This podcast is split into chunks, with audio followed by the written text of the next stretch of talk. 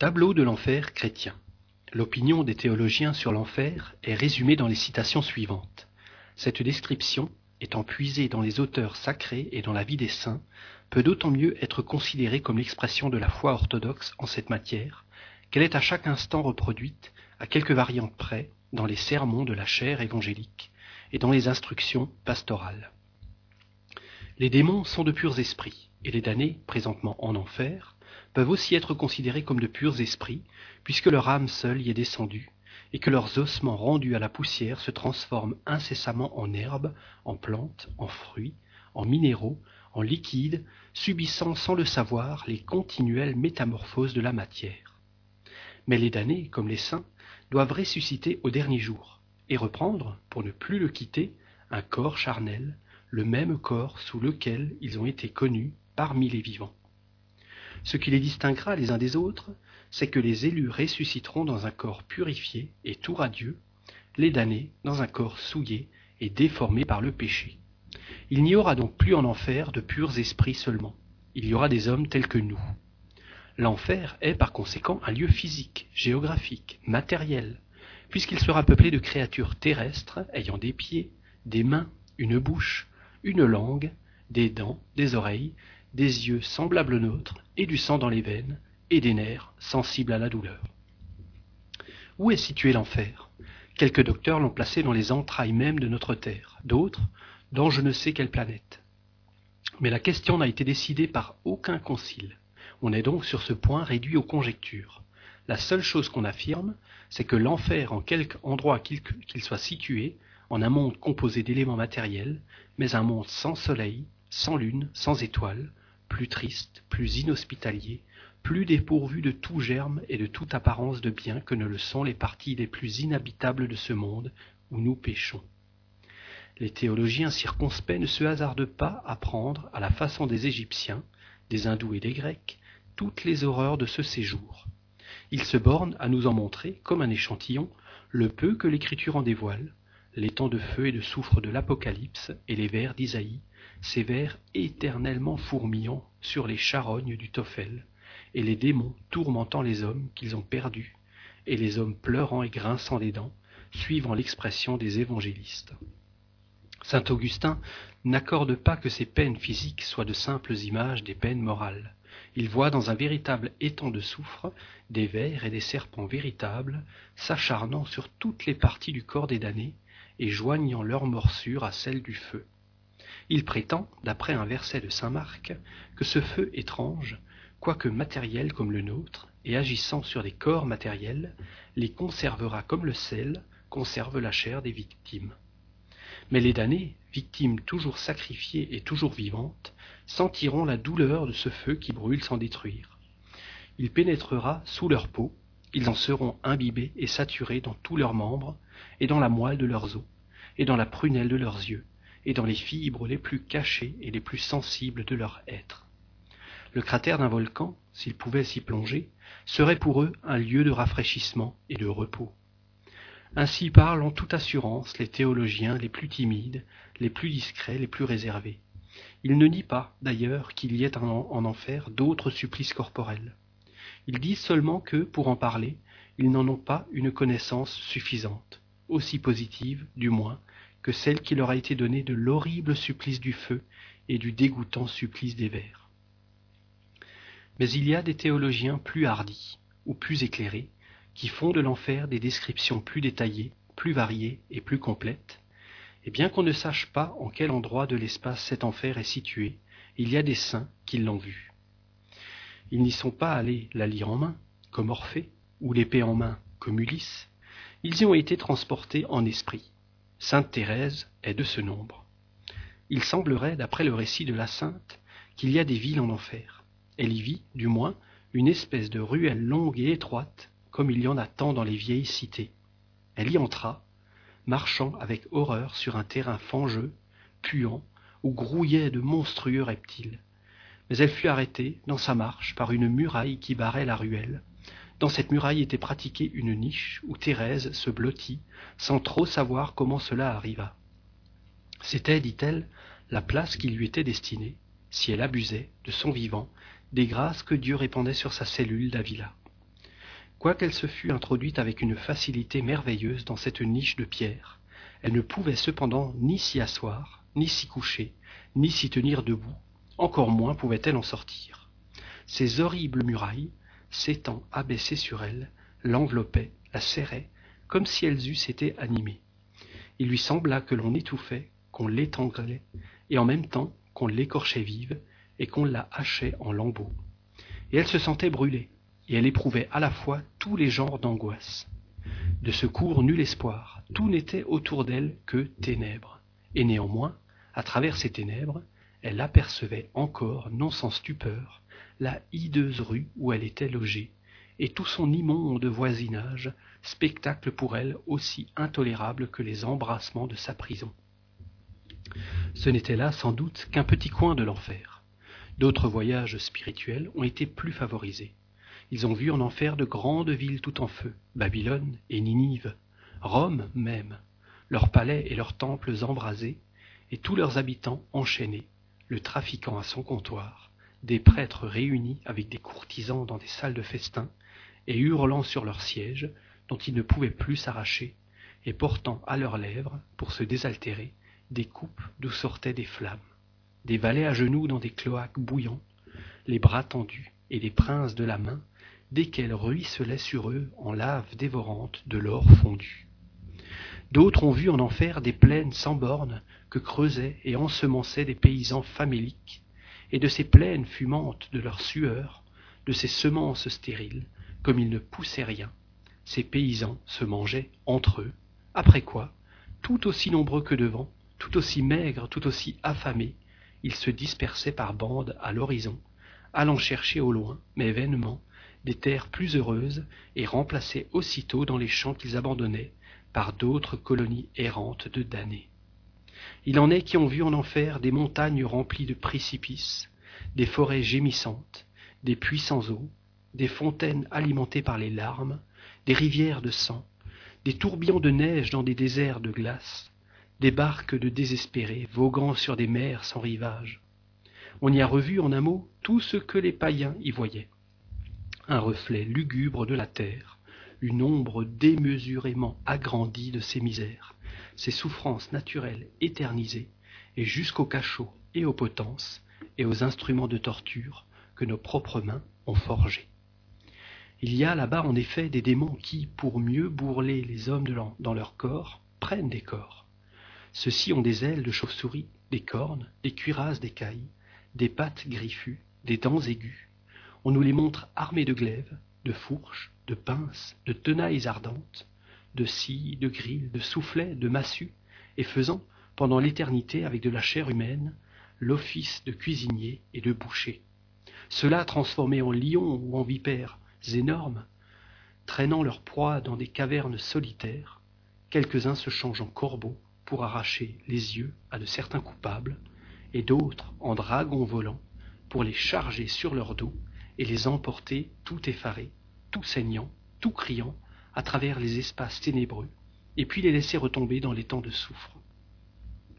Voici des nuées de sauterelles, des scorpions gigantesques, dont la vue donne le frisson, dont l'odeur donne des nausées, dont le moindre attouchement donne des convulsions. Voilà des monstres polycéphales, ouvrant de toutes parts des gueules voraces, secouant sur leurs têtes difformes des crinières d'aspic, broyant les réprouvés entre leurs mâchoires sanglantes et les vomissant tout tachés mais vivants, parce qu'ils sont immortels.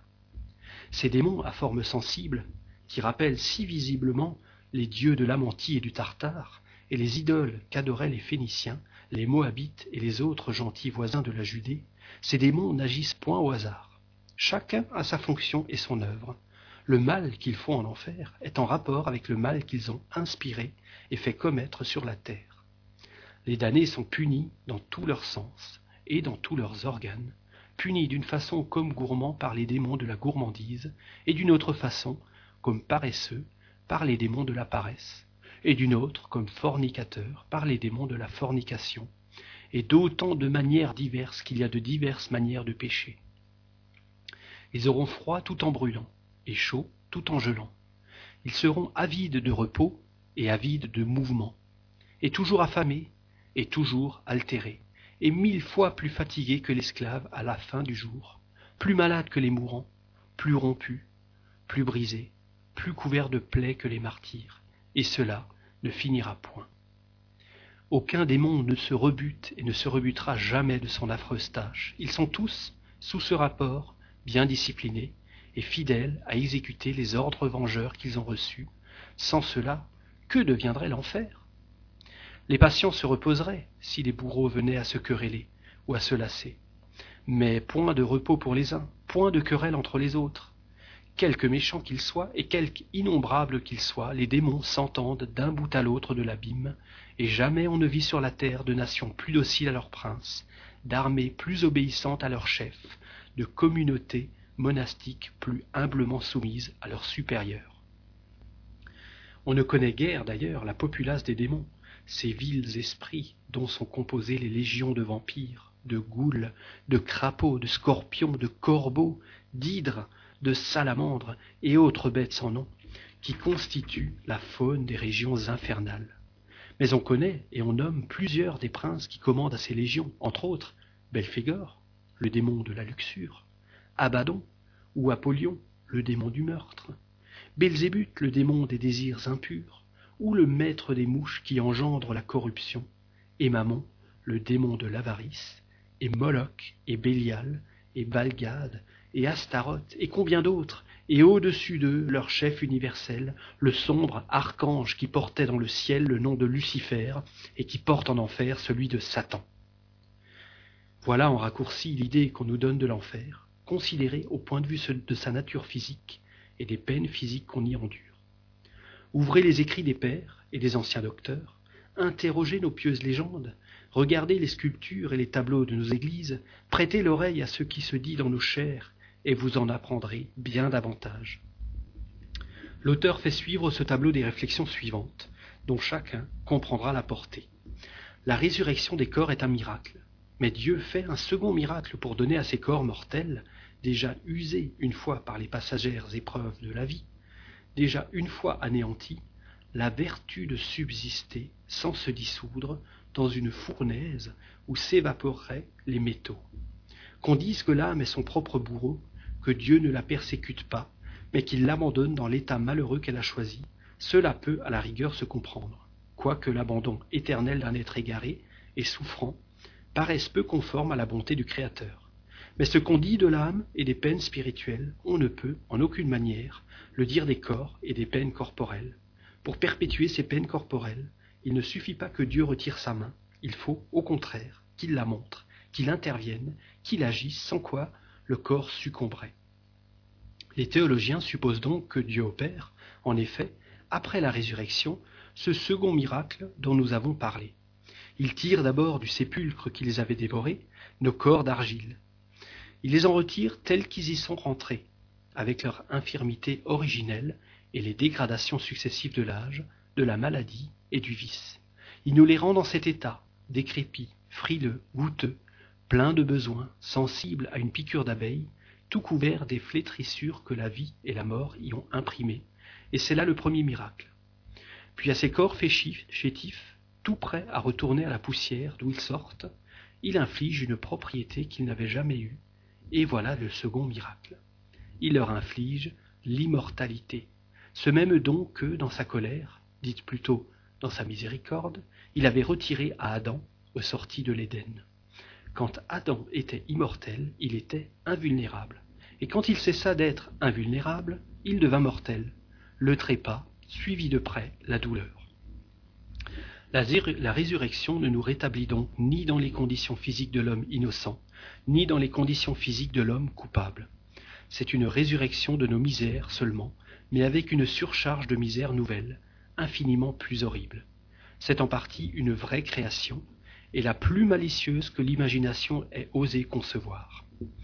Dieu se ravise, et pour ajouter aux tourments spirituels des pécheurs des tourments charnels qui puissent durer toujours, il change tout à coup, par un effet de sa puissance, les lois et les propriétés par lui-même assignées, dès le commencement, aux composés de la matière. Il ressuscite des chairs malades et corrompues, et joignant d'un nœud indestructible ces éléments qui tendent d'eux-mêmes à se séparer, il maintient et perpétue contre l'ordre naturel cette pourriture vivante. Il la jette dans le feu, non pour la purifier, mais pour la conserver telle qu'elle est, sensible, souffrante, brûlante, horrible, telle avec cela qu'il la veut immortelle. On fait de Dieu par ce miracle un des bourreaux de l'enfer. Car si les damnés ne peuvent imputer qu'à eux-mêmes leurs maux spirituels, ils ne peuvent en revanche attribuer les autres qu'à lui. C'était trop peu apparemment de les abandonner après la mort, à la tristesse, au repentir et à toutes les angoisses d'une âme qui sent qu'elle a perdu le bien suprême. Dieu ira, suivant les théologiens, les chercher dans cette nuit, au fond de cet abîme. Il les rappellera un moment au jour, non pour les consoler, mais pour les revêtir d'un corps hideux, flambant, impérissable, plus empesté que la robe de Déjanire, et c'est alors seulement qu'il les abandonne pour jamais. Il ne les abandonnera même pas, puisque l'enfer ne subsiste, ainsi que la terre et le ciel, que par un acte permanent de sa volonté, toujours active, et que tout s'évanouirait s'il cessait de tout soutenir. Il aura donc sans cesse la main sur eux, pour empêcher leur feu de s'éteindre et leur corps de se consumer, voulant que ces malheureux immortels contribuent par la pérennité de leur supplice à l'édification des élus.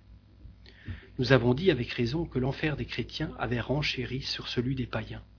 Dans le Tartare, en effet, on voit les coupables torturés par le remords, toujours en face de leurs crimes et de leurs victimes, accablés par ceux qu'ils avaient accablés de leurs vivants.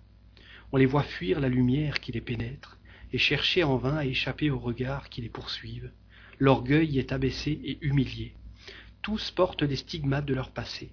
Tous sont punis par leurs propres fautes, à tel point que, pour quelques-uns, il suffit de les livrer à eux-mêmes, et que l'on juge inutile d'y ajouter d'autres châtiments. Mais ce sont des ombres, c'est-à-dire des âmes avec leur corps fluidique, image de leur existence terrestre. On n'y voit pas les hommes reprendre leur corps charnel pour souffrir matériellement, ni le feu pénétrer sous leur peau et les saturer jusqu'à la moelle des os, ni le luxe et le raffinement des supplices qui font la base de l'enfer chrétien. On y trouve des juges inflexibles mais justes, qui proportionnent la peine à la faute, tandis que dans l'empire de Satan, tous sont confondus dans les mêmes tortures.